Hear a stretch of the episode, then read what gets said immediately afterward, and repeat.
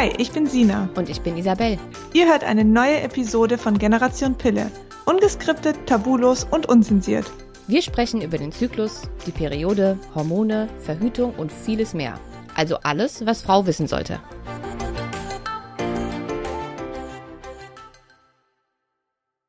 Hallo und herzlich willkommen zu einer neuen Folge von Generation Pille. Ich bin heute nicht allein, sondern habe mir eine wunderbare Interviewpartnerin mit ins Boot geholt. Und zwar ist es die Bestseller-Autorin Stefanie Stahl. Sie ist Diplompsychologin und hat den Bestseller Das Kind in dir muss Heimat finden geschrieben. Vielleicht kennen das Buch ein paar von euch schon.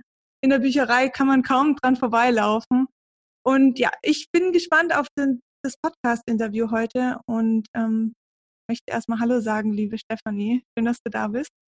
Hallo, ja, danke für die Einladung. Und zwar, Isabel und ich haben beide dein Buch gelesen und finden es super spannend. In deinem Buch geht es darum, dass du gewisse, ähm, dass, dass jeder Mensch von uns gewisse Glaubenssätze hat, die wir durch unsere Eltern gelernt haben, Geschwister, Menschen, die uns nahestehen, die uns einfach prägen, wo wir vielleicht gar nicht mehr so hinter, dahinter stehen. Und es geht darum, wie schaffen wir es, diese Glaubenssätze loszuwerden oder mit ihnen umzugehen. Und du sprichst in deinem Buch auch von dem inneren Kind. Kannst du mal ein paar Sätze dazu sagen, was das innere Kind für dich ist? Ja, ich würde sogar noch etwas dazu sagen, was Glaubenssätze sind, weil ich nicht weiß, ja. ob eben dieser Begriff so bekannt ist. Absolut. Also ja. in der Psychologie sprechen wir ja von einem Glaubenssatz. Ähm, äh, und damit ist gemeint eine ganz, ganz tiefe innere Überzeugung, ähm, die häufig auch unbewusst ist. Und diese Glaubenssätze sagen eigentlich immer etwas über den eigenen Wert aus oder auch über die Art und Weise, wie wir Beziehungen ähm, erleben. Das heißt zum Beispiel ein Glaubenssatz, ähm, ich genüge nicht, der ist weit verbreitet oder ich bin nichts wert. Mhm. Oder auch, ich muss lieb und artig sein. Das sagt etwas über die Beziehungsgestaltung aus. Also äh, nur wenn ich lieb und artig bin, ähm, werde ich gemocht, werde ich lieb. Das verstehen wir so unter Glaubenssätzen. Und ich sage immer, Glaubenssätze sind eigentlich die Programmiersprache des Selbstwertgefühls. Das mhm. heißt, ähm, das Selbstwertgefühl ist eine abstrakte Sache, aber der Glaubenssatz ähm, sagt ja eigentlich was zum Selbstwert oder beschreibt eigentlich das Selbstwertgefühl. Ne? Wenn ich einen tiefen inneren Glaubenssatz habe, wie ich genüge nicht, dann ähm, ist das ja ein großer Teil auch meines Selbstwertgefühls. Und das innere Kind ähm, ist in der Psychologie äh, eine Metapher, äh, die es auch schon lange gibt. Das innere Kind äh, bezeichnet die Summe unserer Kindheitsprägungen, die guten wie die schlechten. Denn diese Prägungen sind ein Großteil oder stellen einen Großteil der Brille dar, durch die wir die Welt sehen. Ja, so, so was wir bei Mama und Papa gelernt haben, das spurt sich ganz, ganz tief ein, spurt sich ganz tief in unserem Gehirn ein und ähm, ist eine tiefe Prägung. Und so sind die Glaubenssätze in diesem Sinne auch eine tiefe Prägung, die eben zu diesem Persönlichkeitsanteil des inneren Kindes gehören. Und ich habe zu diesem inneren Kind einen neuen Ansatz entwickelt. Also ich arbeite nicht mit den alten Ansätzen. Bei mir gibt es das Schattenkind und das Sonnenkind und ich habe dazu eine eigene Methode. Ja. Okay, ich habe das, ähm, du hast ja auch Übungen in deinem Buch und die Übungen habe ich natürlich auch ähm, für mich mal ausprobiert und ich muss dazu sagen, ich habe, ähm, also meine, meine Mama ist Psychophysionomin und dieses Thema Psychologie und, und Menschen verstehen und analysieren, damit bin ich irgendwie groß geworden. Was ist die bitte? Was? Psychophysionomen. Also anhand. Noch nie? Nee. Das ist ein ziemlich spannendes Thema und zwar anhand von gewissen Gesichtszügen, Gestik und Mimiken ähm, zieht man Rückschlüsse auf gewisse Verhaltensweisen. Oder da geht es auch viel um Berufsberatung, Eheberatung. Wow! So. Ja, ein ganz tolles Thema.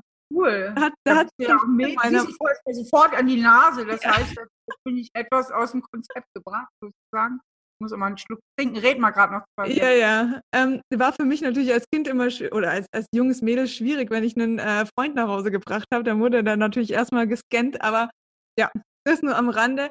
Aber was ich damit sagen wollte, ist einfach, dass ich bin schon mit der Thema, Thematik aufgewachsen und war dann für mich wirklich erstaunt, wie ich doch teilweise gewisse Sachen über mich gar nicht wusste, Glaubenssätze. Und gerade durch die Übungen, die du in deinem Buch hast, ähm, habe ich mich an gewisse Aussagen von meinem Vater vor allen Dingen erinnert. Ja. Zum Beispiel, er hat, ich weiß, mhm. ich bestimmt mehrmals in der Woche zu mir gesagt, ähm, der Prophet kommt zum Berg und nicht der Berg zum Prophet. Also, okay. er ist der Berg, ich natürlich der Prophet. Ähm, und das sind natürlich solche, solche Sätze, die sich bei mir verankert haben. Und durch deine Übung habe ich dann versucht herauszufinden, was für Glaubenssätze hängen da für mich da, dahinter, die ich mit ja. meinem Vater in Verbindung bringe. Und ja. das sind dann so Sachen wie, ähm, ich muss mich anpassen, ich bin nicht genug, ich, ich darf nicht ähm, mal meine Meinung sagen, sondern muss immer mich eigentlich kleiner halten. Ja, und, genau, das sind ja so ganz typische Glaubenssätze. Ganz, ja, genau. ja, und das fand ich so spannend und also das kann ich wirklich jeden, jeder Frau oder auch Männer, wenn die diese Folge hören, ähm, ans Herz legen, das mal für sich durchzumachen. Isabel hat es auch gemacht. Die ist sogar noch ein bisschen ähm, krasser unterwegs, würde ich mal sagen, weil sie mit, dem, mit der Thematik ähm, Psychologie und ähm, Glaubenssätze noch weniger zu tun hatte als ich jetzt. Aber auch sie war so begeistert. Also, so viel zum Thema. Ganz tolles Buch. Genug gelobt. Ähm, was, mich, was mich jetzt wirklich interessieren würde, wir haben letztens, also wir haben ja auch eine Facebook-Gruppe und in dieser Facebook-Gruppe gab es eine Frau, die geschrieben hat, dass sie unglaublich Probleme hat mit ihrer eigenen Weiblichkeit, mit ihrer Periode, also wirklich ein Ekel davor. Und ähm, ganz viele andere Frauen haben darunter kommentiert und geschrieben, ähm, dass das ihnen genauso geht. Und das hat uns so schockiert, weil Isabel und ich sind natürlich so mit dieser Thematik vertraut, Weiblichkeit, Zyklus, Periode. Ähm, da haben wir gar kein Thema mehr, aber es ist schon noch ein Tabuthema. Und was, was uns jetzt so ein bisschen auch interessieren würde, sind da also geht, da geht es vielleicht auch um Bindung, weil nicht, nicht jede Frau hat ja unbedingt ein schlechtes Erlebnis gehabt. Hier ist natürlich gibt Themen wie Vergewaltigung oder so, das sind natürlich nochmal krasse Themen, da kann man recht schnell verstehen, warum diese Frauen vielleicht ein Thema mit ihrem Körper haben. Aber das sind so ganz normale Frauen, ähm, die einfach nie richtig gelernt haben, mit ihrem Körper da irgendwie eins zu werden. Und ähm, Hast du da so ein bisschen eine Idee, die dahinter steckt, was da vielleicht auch für Glaubenssätze dahinter stecken können? Ja gut, also ich muss das Thema jetzt so im, im Rahmen meiner Kenntnisse beantworten. Sicherlich wäre da auch eine interessante Gesprächspartnerin noch mal eine Frauenärztin, ja. ähm, die nochmal mehr von der medizinischen äh, Seite kommt und sicherlich auch mehr damit zu tun hat als ich. Also ich habe jetzt äh, nicht so viel mit so äh, Fällen zu tun, wo es wirklich äh, fokussiert so um, um die Ablehnung auch der eigenen Weiblichkeit geht, ja. Und mhm. ähm, ähm, ich denke, dass es da wahrscheinlich schon auch etwas mit tieferen Prägungen, dass das schon was zu tun hat. Also es, der Punkt ist, und man müsste immer so ein bisschen individuell hingucken, was, was war bei denen, was hat die Mutter ihnen auch vorgelebt.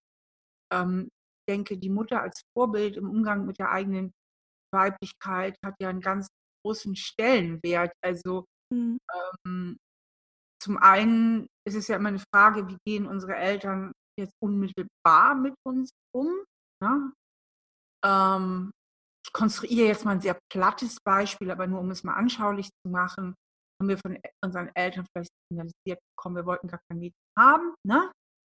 Wir wollten Jungen haben, also schon per se so, so eine Ablehnung eigentlich ähm, eigenen Geschlechts.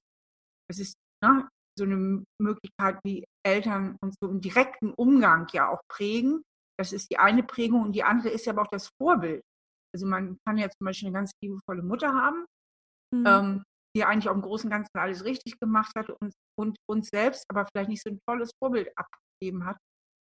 Mhm. Ähm, und dann kann es natürlich auch sein, dass man einfach so einzelne kleine traumatische Erlebnisse hatte, ja, dass ähm, wo man das erste Mal eine Regelblutung hatte, irgendjemand so mit, was ist das denn? Oder irgendjemand von außen so, ne? Oder man auch aufgeregt war, sodass man richtig Kopf war. Heute im Zeichen der Aufklärung des Internets, in der schulischen Aufklärung kann ich mir das schon, also eigentlich kaum noch vorstellen. Aber es hat schon was, ähm, mhm. es geht ja im tiefsten Sinne um die Selbstannahme. Und ähm, das heißt, bei denen ist schon so ein Selbstannahmeprozess irgendwie gestört, irgendwas ist da ganz schwierig. Mhm. Ähm, da es ja eine massive Ablehnung ist, könnte es auch sein, dass da durchaus auch gewisse Traumatisierungen eine Rolle spielen. Also, wenn wir jetzt mal wirklich bei diesen Glaubenssätzen bleiben, wenn es um eine Frau geht, die ein Problem hat mit ihrer eigenen Weiblichkeit, mit jetzt speziell ihrer Periode oder so, Ähm, was könnte man dieser Frau denn raten? Wie könnte sie das Thema angehen, diese Glaubenssätze identifizieren und eventuell auch lösen? Also ähm, ich habe so eine Übung entwickelt äh, in meinem Buch Das Kind in dir, dazu habe ich auch ein Arbeitsbuch geschrieben, ähm, wo man so sein Schattenkind herausfindet. Und dafür äh, kann man mal so eine Silhouette aufmalen von einem Kind auf dem DIN A4-Blatt oder wenn man ein Arbeitsbuch hat, gibt es auch Schablonen für. Und dann schreibt man mal links und rechts neben den Kopf dieses Kindes Mama und Papa oder wie auch immer man seine Eltern angesprochen hat und notiert sich mal stichwortartig, wie die so drauf waren und erinnert sich mal so an seine Kindheit und spürt auch mal so in sich, wie war das eigentlich damals ähm, und fragt sich dann einfach mal innerlich, welche Glaubenssätze sind dadurch eigentlich in mir entstanden. Und meistens kommen dann auch schnell welche in, ins Bewusstsein, die dann einfach so aufpoppen, wie, was weiß ich, ich bin hässlich oder äh, äh, Frauen sind minderwertig oder äh, was auch immer. Und ähm, versucht mal so hinzufühlen, woher kann das eigentlich kommen bei mir, ja? Und auch welches Vorbild war meine Mutter mir oder vielleicht auch die ältere Schwester mhm. ähm, doch ähm, auf Frau sein. Und wie kann es da entstanden sein, dass ich ähm, quasi mich von mir selbst ekel, was ja ähm, ein ungewöhnlicher Vorgang ist, nicht, dass man sich ähm, vor sich selbst. Wenn, wenn du sagst, die Mutter oder die ältere Schwester, das kann aber bei Frauen auch sein, also da geht es in erster Linie um eine Bezugsperson, oder? Kann auch zum Beispiel die Oma sein, wenn man jetzt da aufgewachsen ist und da vielleicht viel miterlebt Logisch. hat. Hm. Logisch, geht immer um die Bezugspersonen. Ja. Ähm, die, ähm, die prägend waren. Genau, ja. Auch eine äh, Freundin oder ich ja, weiß nicht was. Also alles, was einem Sinn kommt, ja. Also ja. genau, da wo man sagt, nee, das hat mich geprägt. Also das ist mir mhm. zu dem Thema echt irgendwie, äh, irgendwie unter die Haut gegangen. Ja. Und ähm, wenn ich dann diese. Aber das ist auch eine Ablehnung in der ersten Liebesbeziehung, ja. Also irgendwie das. Ja, das erste Mal Sex oder genau, solche Sachen, ja. Die einfach genau. ähm, vielleicht, wenn man da einen Partner auch hatte, der ähm, nicht wirklich ja, verständnisvoll war oder einfühlsam und ähm, ich meine, so ein erstes Mal Sex, wenn wir jetzt mal bei dem Thema bleiben oder auch eine erste Periode, das sind natürlich Erlebnisse für so ein junges Mädchen, die sind enorm. Und die können auch durchaus prägend sein, das kann ich mir gut vorstellen. Und ähm, vielleicht da einfach auch nochmal versuchen hinzuhorchen und wie ging es einem damit und könnte da vielleicht was in sich irgendwie wirklich ausgelöst haben, was, was zu dem führt, dass man heute in einem Alter einer erwachsenen Frau immer noch diese Abneigung gegen diese Thematik hat. Ja, genau. Und wenn man dann diese, dieses Schattenkind sozusagen für sich so ein bisschen bildlich gemacht hat und, und aufgeschrieben hat, ähm, wie würde es dann weitergehen? Was wären die nächsten ähm, die nächsten Schritte wären, dass man mal ganz in seinen, also der nächste Schritt wäre auch, dass man nochmal so spürt, welche Gefühle löst das eigentlich in mir aus. Geht ja nicht nur um den Glaubenssatz, sondern wie fühlt sich das eigentlich auch an. Und dann kommt man vielleicht schon in diese Richtung der Selbstablehnung. Kann ja auch zum Beispiel sein, dass diese Ablehnung des Körpers oder der Periode einfach nur ein Sinnbild ist für eine tiefere Selbstablehnung. Ja, das ist eigentlich was Tieferes, das sich einfach nur manifestiert in diesen körperlichen Dingen. Ja, also dass es eigentlich um, um eine tiefere Ablehnung geht, die einfach nur sich so projiziert, weil das ist so anschaulich ne, mit der Periode, dass das irgendwie ähm, komisch ist oder blutig ist. Ja, ähm, das hat man ja auch bei Menschen, die jetzt äh, magersüchtig sind oder extremst auf ihre Figur achten. Die Figur, das ist so händelbar. Ne? Also die Figur, das kann man so Kalorien kann man zählen und die Waage misst objektiv. Ne? Das ist irgendwie ja. so handhabbar. Und dahinter steckt ja auch oft, ähm, äh, nicht immer, aber oft ein, ein, ganz schwieriges Selbstbild mit einer tiefen Selbstablehnung, dass man dann aber sehr auf die Figur projiziert. Gell? Mhm. Ähm, weil dieses Figurthema auch irgendwie in den Griff bekommen ist, ja. Und ähm, oder so, so anfassbar ist. Und so wäre das ja bei dem Thema auch. Das ist so konkret, das ist irgendwie konkret. Und ähm, alles eine tiefe Selbstablehnung, die ist irgendwie so diffus, die ist nicht konkret. Insofern würde ich auch schauen, steckt dahinter vielleicht noch ähm, was anderes. Also so eine Mhm. so ein Glaubenssatz wie ich bin nichts wert oder ich bin nicht wichtig oder keiner liebt mich oder was auch immer. Also noch so eine tiefere, ähm, so eine Ja. tiefere Ablehnung. Ja, und wenn man das sieht, dann geht man mal krass in seinen erwachsenen Ich. Mhm. Und das erwachsene Ich meint den klar denkenden Verstand. Mhm. Tritt mal einen Schritt zur Seite, das ist die sogenannte Beobachterposition. Mhm. Das heißt, jetzt bin ich nicht mehr so ganz mit mir und meinem Ekel und mit meinen Glaubenssätzen und mit meiner Ablehnung voll identifiziert, so 100 Prozent, sondern ich gehe einen Schritt zur Seite und sehe mich mal so ein bisschen von außen. Das heißt, ich bin jetzt ganz im Verstand und versuche mal diese Gefühle einfach ähm, wegzulassen. Mhm. Und dann mache ich mir mal bewusst, ähm, ja, diese Glaubenssätze, wenn die von meinen Eltern kommen, was sagen die eigentlich wirklich über meinen Wert aus? Also wirklich über meinen wahren Wert. Also wenn meine Eltern, aus welchen Gründen auch immer, irgendwie überfordert waren früher, angemessen mit mir als Kind umzugehen, oder wenn meine Eltern noch schlimmer, vielleicht selbst eine Bindungsstörung hatten, also gar nicht so eine gute Bindung zu mir hinstellen kon herstellen konnten, oder wenn meine Mutter selbst ein schlechtes Selbstwertgefühl hatte als Frau und mir auch deswegen kein gutes Vorbild war. Was hat das eigentlich tatsächlich mit mir zu tun und meinem Wert? Und wenn man auch nur einigermaßen klar bei Verstand ist, muss man, muss man zwangsläufig zu der Erkenntnis kommen, dass das gar nichts mit dem eigenen Wert zu tun hat, weil wären die Eltern anders drauf gewesen, ja, wären die anders gewesen oder hätte ich vielleicht sogar ganz andere Eltern gehabt, dann hätte ich jetzt auch ein anderes Selbstwertgefühl und ein anderes Selbstbild. Ja. Das heißt, diese tiefen ersten Prägungen, die sagen gar nichts über mich aus, die sagen eigentlich nur etwas über die Problematik meiner Eltern aus. Mhm. Und an der Stelle erzeuge ich immer bei manchen Leuten so einen gewissen Widerstand, weil sie sagen, hä, sollen jetzt die Eltern allen schuld sein? Und meine Eltern haben mir auch ihr Bestes gegeben und ich bin heute groß. Na, ich kann jetzt nicht mit dem Finger auf meine Eltern zeigen. Ähm, also bei manchen erzeugt das sogar geradezu eine Ja. gewisse Aggression, Mhm. wenn ich sowas sage oder schreibe. Und deswegen will ich einfach nochmal klarstellen, ähm, es geht nicht darum, jetzt den Eltern an allem die Schuld zu geben. Das ist überhaupt nicht, das ist überhaupt nicht mein Fokus. Es Mhm. geht ausschließlich darum, zu verstehen, was hat mich denn geprägt. Ja. Das Die muss ja auch nur geprägt worden. Bitte? Die Eltern sind ja auch nur geprägt Eben, worden. Ja. Eben. Ne, also die sind ja auch geprägt von dem Guten und wie Schlechten. Also Schattenkind zeichnet ja jetzt mehr diese problematischen Prägungen. Ähm, aber es gibt ja auch noch das Sonnenkind und auch positive Prägungen. Aber ich, ich fokussiere jetzt mal auf das Problematische, weil ähm, so ein Selbstbild, wie von dieser Frau beschrieben ist da im Chat bei äh, Facebook, kommt ja nicht aus einer tollen Prägung, ne, sondern da müssen wir ja auf die problematische Seite gucken. Ähm, und deswegen ähm, konzentriere ich mich in diesem Gespräch eben darauf. Ähm, also ich nehme den Faden nochmal auf. Ähm, man tritt einen Schritt beiseite und erkennt mal, stellt einen Abstand her, Mensch, im Grunde genommen sagt das doch alles gar nichts über mich aus.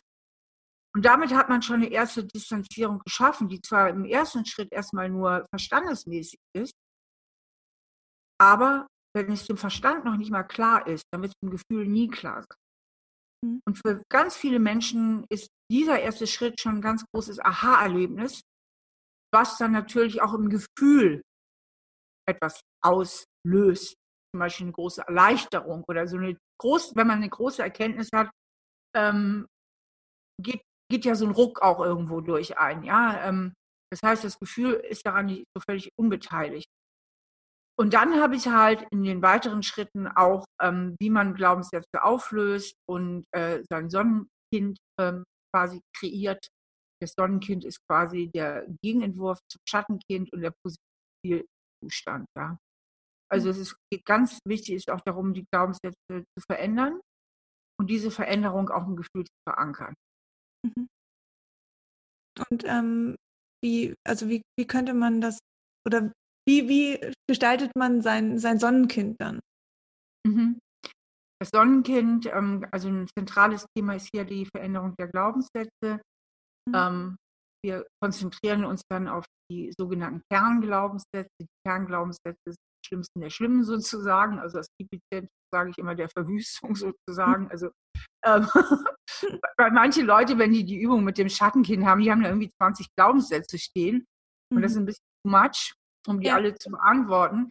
Aber wenn man die alle mal durchguckt, diese Glaubenssätze mal in sich hineinspürt, dann wird man so, ich, ich schlage immer vor, höchstens drei, mehr sonst nicht sein, identifizieren, wo man sagt, ja, das sind eigentlich die schlimmsten. Mhm. Und viele sind ja auch äh, ein bisschen Thema und Variation. Also viele Glaubenssätze haben auch hohe Schnittmengen miteinander. Ja. Zum Beispiel, ich bin nicht wichtig und keiner sieht mich. Ja, das ist in, der, in zwei Formulierungen sehr ähnlich ausgedrückt. Ja, ähm, also es viele Glaubenssätze, die auch eine hohe Schnittmenge haben. Also man guckt kurz und gut nach den wichtigsten Glaubenssätzen. Ich sage bitte nicht mehr als drei und ähm, meinetwegen auch noch vier, aber dann reicht Und dann versucht man die mal umzudrehen Mhm. ähm, und zu spüren und auch wirklich so umzudrehen. Das ist das Wichtige daran, dass sie zumindest vom Kopf her Zustimmung haben. Dass der Kopf sagt, als erwachsene Ich, das erwachsene Ich ist ja in der Psychologie so eine Metapher für unseren Verstand, dass Mhm. der Verstand sagt, ja, stimmt eigentlich. Ne? Also dieser Glaubenssatz ist eigentlich viel richtiger, ja. Das ist, kann ich so annehmen, ja. Ähm, und ähm, das heißt, also die neuen Glaubenssätze müssen Glaubenssätze. Also ich dachte dir mal ein Beispiel. Wenn eine Frau da stehen hat, ich bin hässlich, und das ist ja gar nicht mal so selten, dass Mhm. solche Glaubenssätze kursieren. Ähm, übrigens auch kleine Klammer, ziemlich unabhängig davon, ob wie die Frau wirklich aussieht. Mhm. Also krassestes Erlebnis, was ich in meiner ganzen Berufslaufbahn hatte, ist schon länger her. Eine bildschöne junge Frau, also so, wie man selbst im nächsten Leben gerne aussehen würde, ja? Mhm. Ne? Mhm. Bild, bildhübsch, Mhm. bildhübsch. Sitzt ungelogen. Und ich, ich erzähle euch jetzt hier echt keinen Scheiß. Sitzt eine Stunde, eine Stunde und heult, heult, wirklich heult, weint. ak- Eine Stunde lang das zu. Wow. Das war das Krasseste, was also Wahrnehmungserfahrung, was ich in meiner ganzen Psychologenlaufbahn je erlebt habe. Ich war Wow. damals eine junge Therapeutin, war ehrlich gesagt echt überfordert. Ich habe Mhm. mich total überfordert. Also das ist so, das ist so, wie wenn eine ultra krasse Blondine reinkommt und eine Stunde heult, weil sie schwarze Haare hat. Also so krass, Mhm. Panne. Äh, das hat mich echt damals überfordert. Ne? Also Mhm. heute wüsste ich besser damit umzugehen. Heute würde ich sagen, pass mal auf, Mädel, dein Problem ist nicht dein Aussehen, sondern du bist ausgeprägt hysterisch und daran müssen wir mal arbeiten. Aber damals war ich noch nicht so weit. Mhm. Ähm, aber jetzt nochmal zurück zum Thema. Also das nur nochmal, das war jetzt eine kleine, äh, kleine Anekdote, aber eine wahre Geschichte, ähm, äh, wie wenig die Glaubenssätze oft mit der objektiven Realität zu tun haben. Und ähm, also eine Frau, die jetzt denkt, ich bin hässlich und will jetzt einen neuen Glaubenssatz haben, wenn die sich da aufschreibt, ich bin schön, dann wird das wahrscheinlich nicht funktionieren, weil sie sagen wird, äh, was willst du dir da jetzt für einen Käse einreden? Ja, das ist ja nun wirklich totaler Quatsch und ähm, ähm, das funktioniert nicht. Ja, also der Glaubenssatz muss annehmbar sein. Ein Okay. annehmbarer Glaubenssatz wäre zum Beispiel in diesem Fall, ich bin schön genug. Schön genug. Da sagen viele, ja, okay, stimmt, ich bin schön genug. Ne? Also ich meine, ich komme ja irgendwo klar im Leben. Ich habe ein paar Freunde, ne? vielleicht habe ich auch noch einen Partner, vielleicht was weiß ich. Ne? Ähm, komme irgendwie im Beruf klar, ich bin schön genug. So, ne? Und Mhm. also das ist jetzt einmal so ein Beispiel, dass die Glaubenssätze so formuliert sein müssen, dass man die auch selber annehmen kann. Das heißt nicht, dass sie schon sofort so gefühlt werden, aber dass zumindest mal der Verstand sagt, ja, stimmt eigentlich. Ja? Also, dass der Verstand äh, schon mal äh, zustimmt, damit man dann in weiteren Schritten diesen Glaubenssatz auch mehr und mehr auch im Gefühl verankern kann. Das ist wahrscheinlich die Frage, wie mache ich das hier im Gefühl? Genau, ja. Ähm, dazu gibt es verschiedene Übungen. Also eine ganz wichtige, also wie gesagt, es wird niemals klappen, wenn ich ihm gar nicht zustimmen kann. Ja. Mhm. Ähm, und dann sollte man innerlich, also man denkt diesen Glaubenssatz im Kopf und dann, ich sage mal, lädt man den mal runter ins Gefühl. Ne? Das Mhm. heißt, man spürt mal, welche innere Resonanz hat er eigentlich in mir, im Brust-Bauch-Raum. Ja, wie fühlt sich das da drin an, wenn ich von mir denke, ich bin schön genug? Und gib dem mal ganz bewusst Raum. Und dazu kann man sich auch Hilfsmittel nehmen. kann zum Beispiel, also die, die, die Vorstellung, in der Vorstellung können wir ja ganz, ganz toll arbeiten, indem man sich mal mit Sonnenlicht durchflutet in seiner inneren Vorstellung, ja, also Sonnenlicht halt zum, zum, zum Leuchten bringt, ja, oder indem man innerlich sich an so einem ganz schönen Platz in der Natur sieht, ähm, in dem man sich einfach unheimlich wohl fühlt und da so in der Natur denkt, ja, ich bin schön genug. Ne? Ich meine auch, äh, ich gehöre hier irgendwie hin, ich gehöre dazu. Ja, ich, ich, muss kein Topmodel sein, um dazugehören zu dürfen. Also das ist zum mhm. Beispiel der Punkt. Und auch da wieder, ich bin ja auch immer eine Freundin, auch ein bisschen immer wieder auch den Verstand ins Boot zu holen. Ich rede immer vom sogenannten Realitätscheck. Mhm. Wenn man zum Beispiel meint, man wäre zu hässlich, um, um einen Partner zu finden, Partnerin, je nachdem, wie man geholt ist, ähm, sage ich immer, mach mal Realtherapie.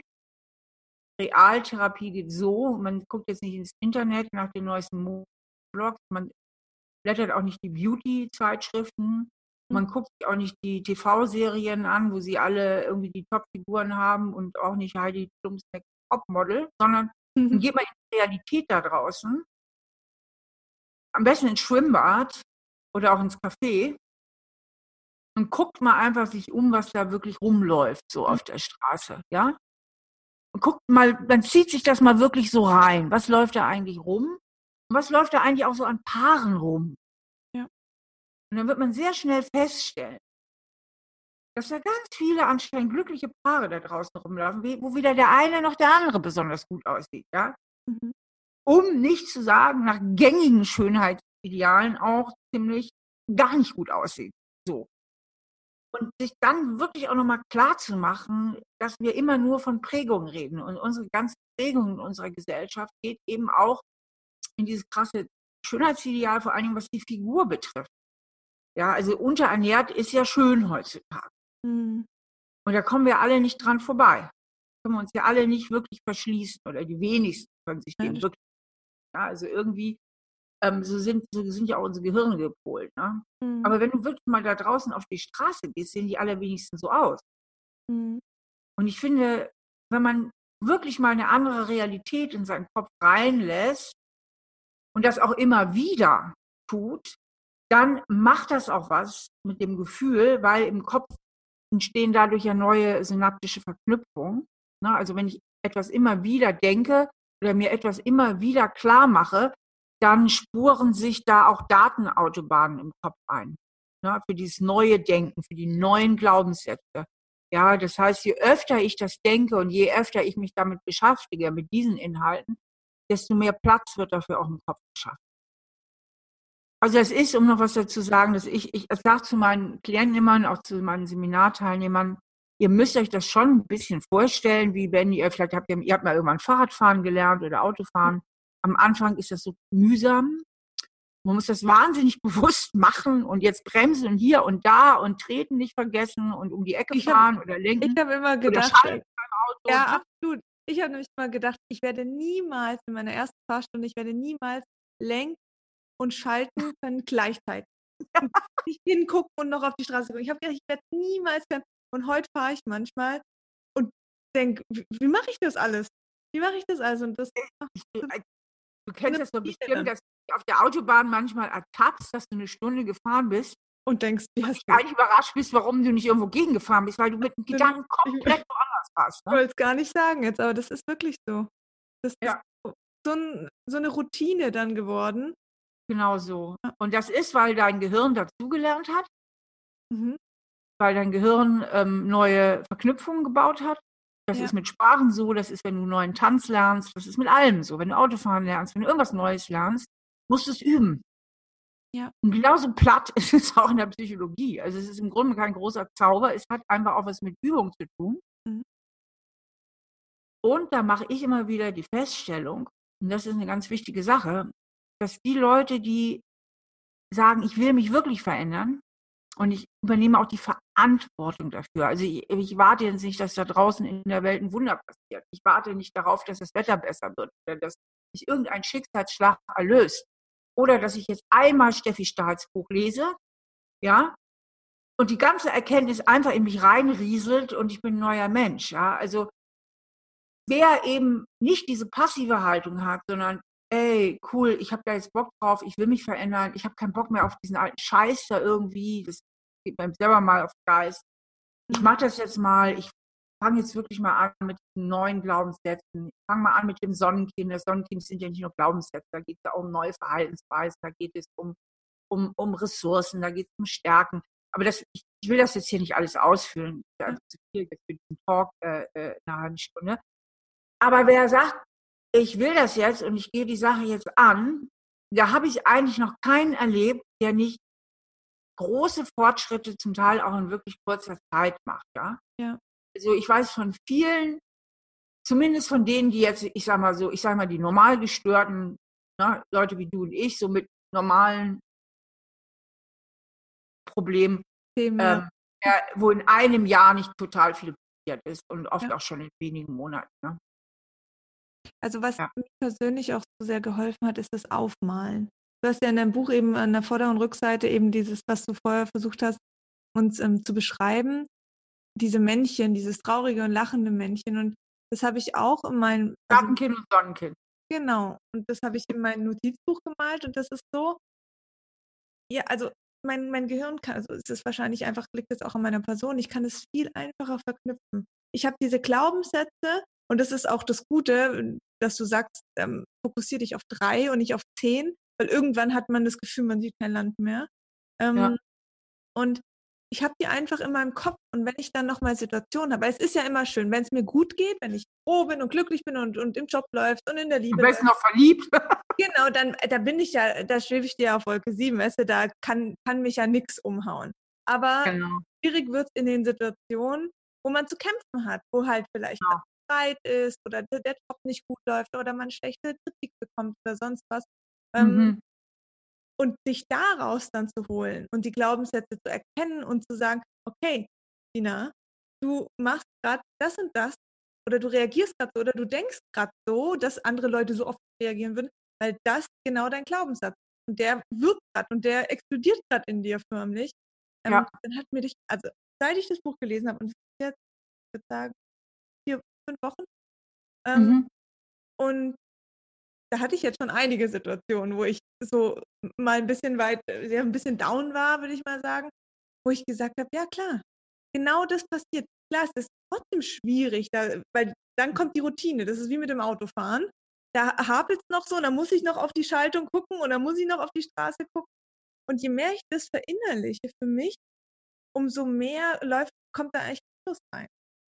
Sina, da sagst du eigentlich genau das, was mir ganz, ganz viele Leserinnen auch berichten und Leser. Ähm, genau, du beschreibst genau diesen Prozess und ich habe dafür so ein Mantra, sage ich immer, ne, das ist so mein Wording, das ist mein Slogan, Ertappen und Umschalten. Ja. Ertappen heißt, du musst merken, ja. dass du wieder in deinem Schattenkind-Modus bist, dass du wieder voll auf dem alten Glaubenssystem drauf bist, ja. Du musst es merken. Wenn du es nicht merkst, dann glaubst du alles, was du fühlst und denkst. Also wenn du äh, nicht merkst, dass du voll wieder im Schattenkind bist, weil du im tiefsten Inneren denkst, ich genüge nicht, na, weil du das von Mama und Papa irgendwie so aufgesogen hast, ähm, wenn du das nicht merkst in dem Moment, dann glaubst du ja wirklich, dass ja, ja. glaubst ja wirklich, dass alles, ja, dann glaubst du, ja, deswegen ist dieses Umschalten. Erst musst du dich ertappen, du musst merken, dann schaltest du um in dein Erwachsenen-Ich Mhm. Ne, deinen klaren Verstand und da nimmst du wieder diesen gesunden Abstand ein, guckst nochmal von außen drauf und sagst ja, ah ja, stimmt, nee, das ist ja wieder das Alte. Ja. So, ne? Und indem man das trainiert, genau wie du sagst, taucht es weniger auf, man kann es schneller regulieren, es wird weniger, ne? Und man übt das wie Autofahren. Ja, ähm, es ist noch ein bisschen holfrig, aber je öfter man das macht, äh, desto schneller geht es oder desto weniger erlebt man diese Situation einfach ja. so. Und ähm, ich habe ja auch, ähm, wir haben ja hier jetzt einen kurzen Talk, das heißt, da kann man ja nicht alles machen. Ich habe ja auch Übungen, wie man dieses Schattenkind, also eben auch diesen Teil in sich annimmt, mhm. ja, wie man das annimmt, wie man das in sich integrieren kann und ähm, auch ähm, Trancen, die ich im Internet eingesprochen habe, die ja auch nochmal in so eine tiefere, unbewusste Ebene gehen. Ich habe die Schattenkind-Trance, ich habe die Sonnenkind-Trance. Das heißt, wir haben ja auch drumherum noch einiges, um dieses Programm tiefer in sich zu verankern. Aber wie du gesagt hast, dieses Ertappen und Umschalten ist eigentlich schon im Grunde schon die Hälfte der Miete. Absolut.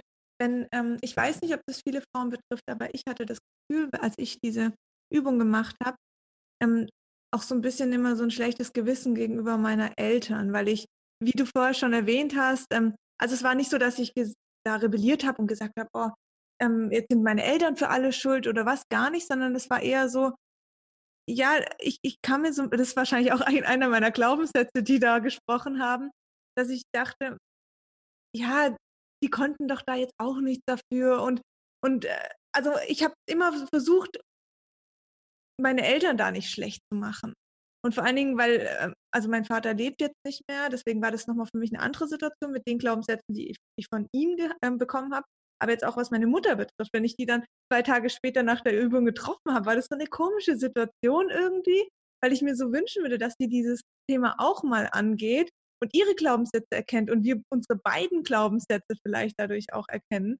Ähm, und ich glaube, wenn man darüber auch mal, ich weiß nicht, es kommt da natürlich auch immer auf das Verhältnis zu den Eltern oder zu dieser Bindungsperson an, aber ich werde das Thema mit meiner Mutter besprechen und bin gespannt, wie sie darauf reagiert. Also einfach, um dann nochmal gemeinsame Glaubenssätze zu erkennen und vielleicht klar zu werden, dass gewisse Dinge passiert sind, die ihr gar nicht bewusst waren, die sie gar nicht mit ihrem erwachsenen Ich, mit ihrem Verstand ähm, mir als Kind, ich sage jetzt mal in Anführungsstrichen, antun wollte, sondern da auch nur wieder ihre Glaubenssätze gesprochen haben.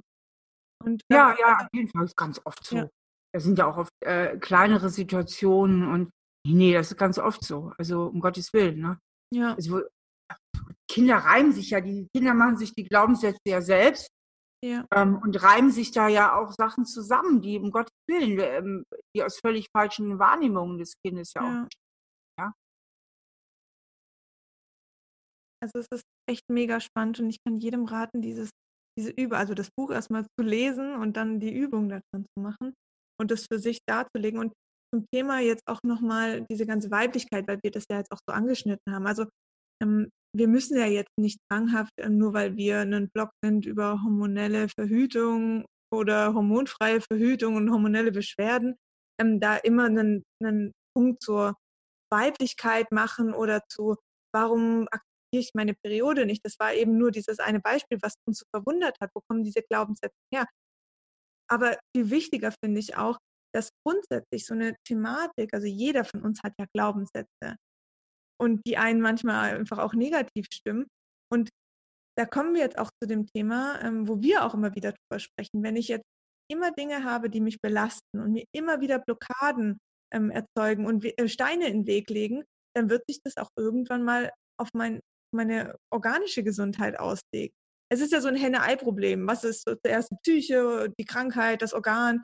Gerade bei der Schilddrüse ist ja auch so, dass einfach Sorgen, Ängste auf die Schilddrüse wirken. Die Schilddrüse wieder ein Organ ist, das aber super wichtig für unsere Hormon, ähm, für unser Hormonsystem ist. Also es ist ein Kreislauf und deswegen ist es so wichtig, dass wir diese Thematik angehen und nicht nur unseren Darm unterstützen, die Leber unterstützen, ähm, gucken, dass die äh, Hormone in Balance sind, sondern auch wirklich solche tiefen Blockaden, die einfach mental und in der Psyche passieren, dass man die auflöst. Weil dann kommt einfach alles in Einfluss und wir sind da halt Nummer eins. Ja, ja, eigentlich ja. Also ähm, ja, es stimmt, einige Krankheiten mhm. haben, aber insgesamt wird Kleinkreis mhm. Es gibt Krankheiten, die damit gar nicht im Zusammenhang stehen, Krebs ja. zum Beispiel Einfluss. Ja. Ähm, in esoterischen Kreisen wird das immer wieder behauptet, aber das ist ja diese esoterische Anmaßung, äh, wo ich immer sage, ähm, die immer alles besser wissen, wenn sie so drauf sind. Ähm, also es gibt auf jeden Fall Krankheiten, die eine gute psychische Mitverursachung haben durch Stress und so weiter. Vor allen Dingen, wenn die Krankheit sowieso schon da ist, wenn man zwischen Neurodermitis hat, da ist natürlich immer auch ein hoher genetischer Faktor aber da werden halt Schübe dann auch gerne mal durch Stress ausgelöst oder auch Parodontose. Es gibt so Krankheiten, die jetzt an sich nicht wirklich psychisch bedingt sind, aber wenn man sie hat, weil, weil da eine genetische Veranlagung ist oder eine Umweltveranlagung durch die Umwelt erzeugt, also Umweltfaktoren, dann kann die Psyche da auch nochmal richtig gut reinspielen. Mhm. Ähm, ich finde das Psychische eben nicht nur wichtig, ähm, eben, wie du sagst, eben auch für das Körperliche, sondern eben auch, äh, es geht mir in meinen Büchern immer nicht nur darum, dass man selbst jetzt zufriedener wird und vielleicht glücklicher, sondern mir geht es auch darum, dass man ein besserer Mensch wird. Mhm. Und der Mensch, der mit sich einigermaßen im Reinen ist, ist auch für die Gesellschaft besser auszuhalten in der Regel, ja. Weil ähm, wenn ich mich sehr stark selbst ablehne, dann wird das nicht ganz ohne Folgen bleiben auf mein gesellschaftliches Handeln auch, ja. Ähm, sei es, dass ich mich zum Beispiel sehr verstelle im Kontakt mit anderen Menschen, weil ich will ja nicht mein wahres Gesicht zeigen, weil ich ja Angst habe, auf Ablehnung zu stoßen. Zu stoßen. Das heißt, andere Menschen wissen gar nicht so genau, woran sie wirklich mit mir sind. Oder ich sage ja, obwohl ich nein meine und denke heimlich die blöde Kuh. Ne? Und aber so, mhm. und das wirkt sich ja alles auch so aus, ja. Und ich finde es halt ganz wichtig, dass man eben außer, dass man sagt, ähm, mir geht's besser, auch sagt, den anderen geht's mit mir besser. Denn es ist so, ne, wenn ich selber gut drauf bin, dann bin ich auch der bessere Mensch. Das kennt jeder. Ne? Wenn man super gut drauf ist, dann sieht man auch die anderen plötzlich viel wohlwollender, äh, viel netter, äh, fragt plötzlich all die Idioten da draußen geblieben, ja, ähm, weil man selber besser drauf ist. Ja? Das heißt, ähm, darum geht es mir eben auch. Und das ist ja jetzt auch ein schönes. Absolut. Wunderbar. Ich glaube, über der Zeit und ähm, Nee, alles gut. Ich fand es super wertvoll. Es ist echt ähm, richtig schön. Danke, dass du dir da die Zeit genommen hast. Gerne. Und ähm, ja, also wirklich nochmal eine ganz große Herzensempfehlung. Lest euch das Buch durch, ähm, macht diese Übung für euch, malt euch das auf und da wird, also das kann ich euch versprechen, weil ich das selber durchgemacht habe und auch ausprobiert habe, da, da wird sich was bewegen. Und dann liegt es natürlich an einem selbst, wie man damit umgeht. Aber ähm, es ist wirklich ein ganz, ganz tolles Thema. Und du hast auch noch andere Bücher geschrieben, gell? Oh ja, neun Stück. Oh. Ja, ja. Ist da noch was, ist da noch ein spannendes für, für unsere Hörer dabei, wo es vielleicht. Ja, alle spannend, ehrlich gesagt. Aber ich spannend. mal zwei mit. Ja. Das eine ist jeder ist beziehungsfähig. Aha. Da fokussiere ich halt sehr auf das Thema Beziehung. Ja. Und was auch sehr, sehr spannend ist, ist, so bin ich eben. Mhm. Da ähm, geht es um Persönlichkeitstypen und zwar mal nicht, was hat uns geprägt, sondern was ist uns genetisch in die Wiege gelegt worden. Mhm. Und da hat jeder auch einen genetisch bedingten Persönlichkeitstyp. Und wenn deine Leserinnen, äh, deine Zuhörer Lust haben, sollen sie mal auf meine Homepage gehen, stefaniestahl.de. Und da ist dieser Test auch on online. Test mhm. Und dann kann jeder kostenfrei mal den Test machen und gucken, was dabei rauskommt. Oh, super. Das verlinke ich, das verlinke ich in den Infos unten. Da kann ja, jeder das, das mache ich jetzt auch direkt. Okay. Sehr spannend. Gut. Ich Haben danke dir. Gerne. Ja, ich wünsche noch einen schönen Tag und vielen Dank, liebe Steffi, für dieses tolle Interview. Sehr gerne.